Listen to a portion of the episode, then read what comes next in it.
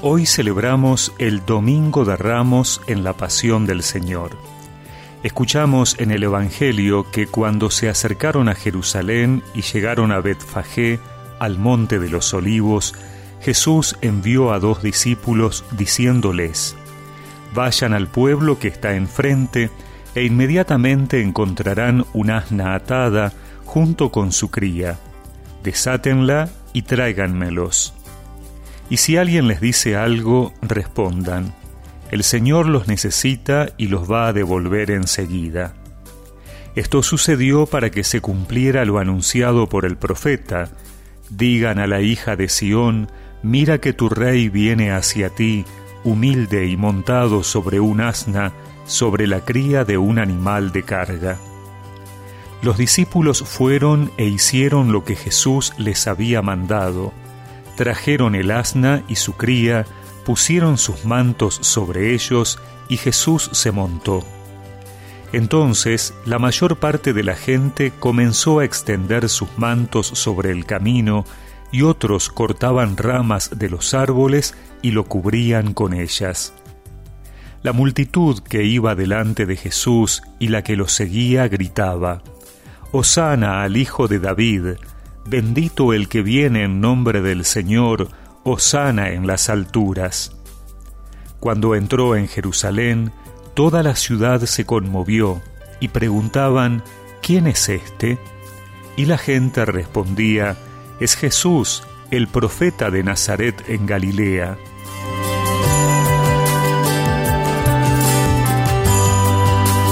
Con la celebración del Domingo de Ramos se inicia la Semana Santa. Si bien hoy hemos escuchado el texto que hace referencia a la entrada de Jesús en Jerusalén y que se lee en la bendición de ramos, el momento central de la misa de este día lo ocupa la lectura de la pasión y muerte del Señor. Pero detengámonos a meditar sobre este ingreso de Jesús a la ciudad santa. Así como en estos días hemos contemplado el creciente rechazo de las autoridades religiosas a las palabras y la persona de Jesús, hoy lo vemos ingresar a Jerusalén de manera triunfal.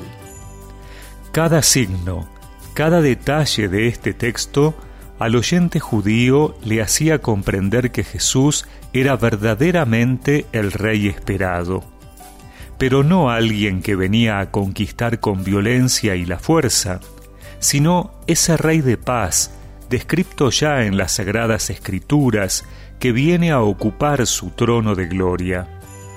Su trono será la cruz, porque desde allí expresará al mundo su capacidad de salvar al pueblo, de transformar la historia, de cambiar las vidas personales y las relaciones comunitarias desde el servicio y el amor.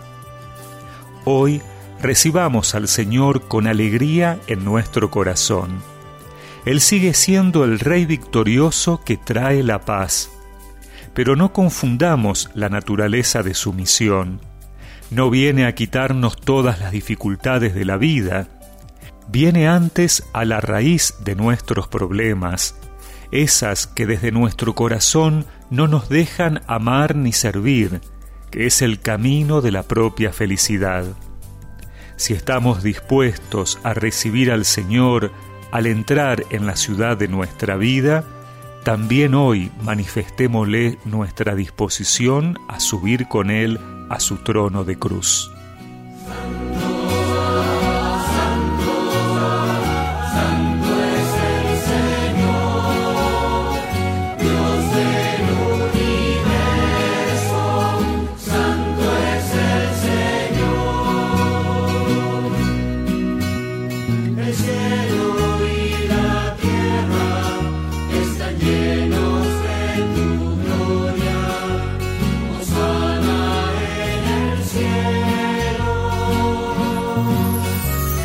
Y recemos juntos esta oración.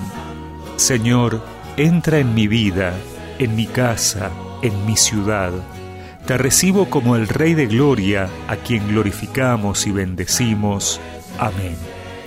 Y que la bendición de Dios Todopoderoso, del Padre, del Hijo y del Espíritu Santo los acompañe siempre.